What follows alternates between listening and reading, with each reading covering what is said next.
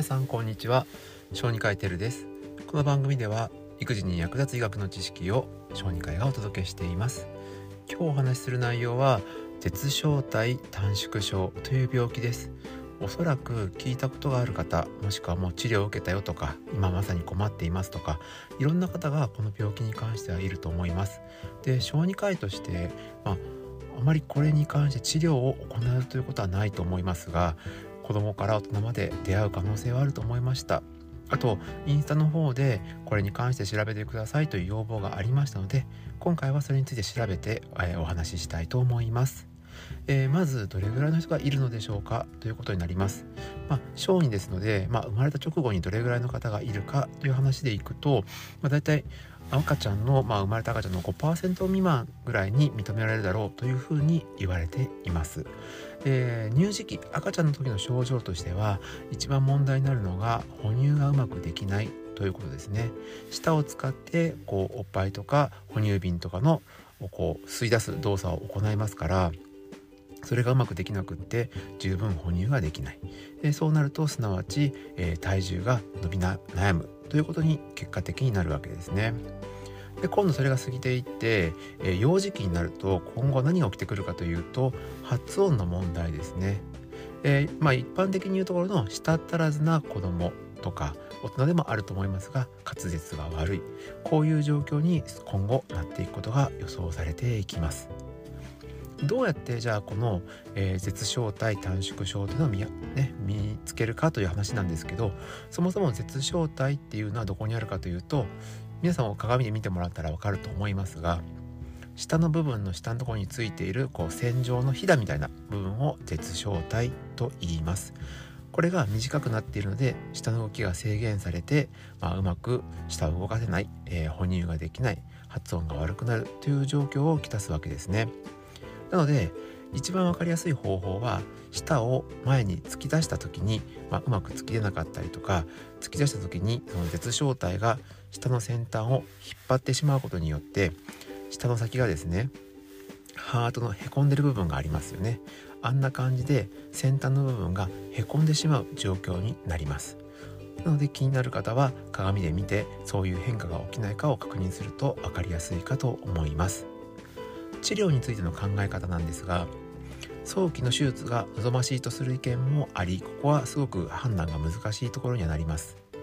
欧米の方ではこの授乳がうまくできない授乳障害が認められるような赤ちゃんにおいては手術でその80%が改善したという報告もあります。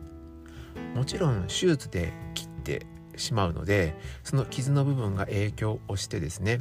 その後、えー、動きが悪くなるとかの、まあ、障害一時的な障害が残ったということもあるのでここの本当判断は難しいですね。でまた手術をすればすぐに良くなるのかというわけではありません。場合によってはその後発音の訓練を続けていく必要もありますから、えー、切ってもらったのに全然良くならないっていう意見ももしかしたらあるかもしれませんのでこの辺は手術前に、えー、結果とか今後の予定とかを必ず確認しておくことが大事でしょう。発音についてなんですけど、まあ、一般的にラ行他行作業に影響が出ます。でこの言語がですね獲得できるのにを考えると、まあ、4歳から6歳頃までには言語聴覚士の方とですねお子さんの発音等の評価を行って本当に手術が必要なのかについての判断をする必要が出てくるかと思います。じゃあどこで治療ができるのかということなんですが私が今回読んだ専門書は、えー、航空外科医の先生が解説してくださった書籍を中心に、まあ、情報をまとめました。なので一番専門家になるのは航空外科医かと思います。ただ航空外科医の先生が開業してたりとかっていうのはなかなかないと思いますし、えー、まあ小手術といって、まあ、場合によっては局所麻酔でちょっと切るだけで終わる手術ですが子どもの場合全身麻酔が必要になることもあったりするので必ずしも開業医のレベルでできる病気とは限らないみたいですね。ここは判断が非常に難しいです。お住まいの地域でもしこの鉄小体の手術を、まあ、日帰りとか開業医のレベルでもしてくれますというところがあればそこに相談してもいいかと思います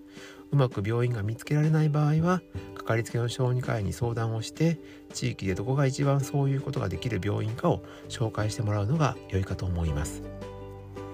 一応最後に治療が必要になるだろうという場合についてまとめておこうと思いますがまずは症状がある場合さっき言ったみたいにもうその哺乳ができない体重が増えないっていう赤ちゃんにとっては危機的な状況がある場合あとは、えー、発音が良くない発音を良くしたいその原因が、えー、絶小体短縮症であるというふうに考えられた場合ですね。あとはさっきこう舌を突き出した時に形が変わると言いましたがそのような外見上の問題があって精神的な問題を抱えている場合というのも考慮される必要がありますからその点も考えて患者さんと相談する必要が我々医師にはあるかと思います。またちょっと特殊な例にはなるんですけれど管管楽器が吹けない、えー、管楽器ってやったこと僕あるんですけど、えー、タンギングって言って、まあ、音をこうコントロールしたりする時に下の動きが結構大事になるのでこれができないことによって楽器が吹けないという悩みがある方には十分適用になるかとも思いますしあとアイスクリームを舐めることができないという場合もあるようですね。要は舌を出す舌を前に突き出すという行為が、えー、絶小体のせいでできない場合とかがありますのでこういうのも、えー、適用になることがあると言われています。まあ、たださっきも言いましたが、あくまでも手術とかその後のリハビリのような訓練が必要になりますから、えー、まあ切ったら良くなるというわけではありませんので、えー、必ず手術の前にメリットデメリットとか今後の予定とかをよく確認した上でこの治療は行った方が良いかなというふうに思いました。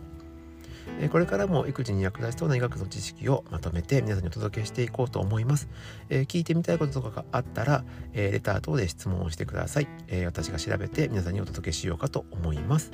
それではまた次回の放送でお会いしましょう。以上、小児科医テルでした。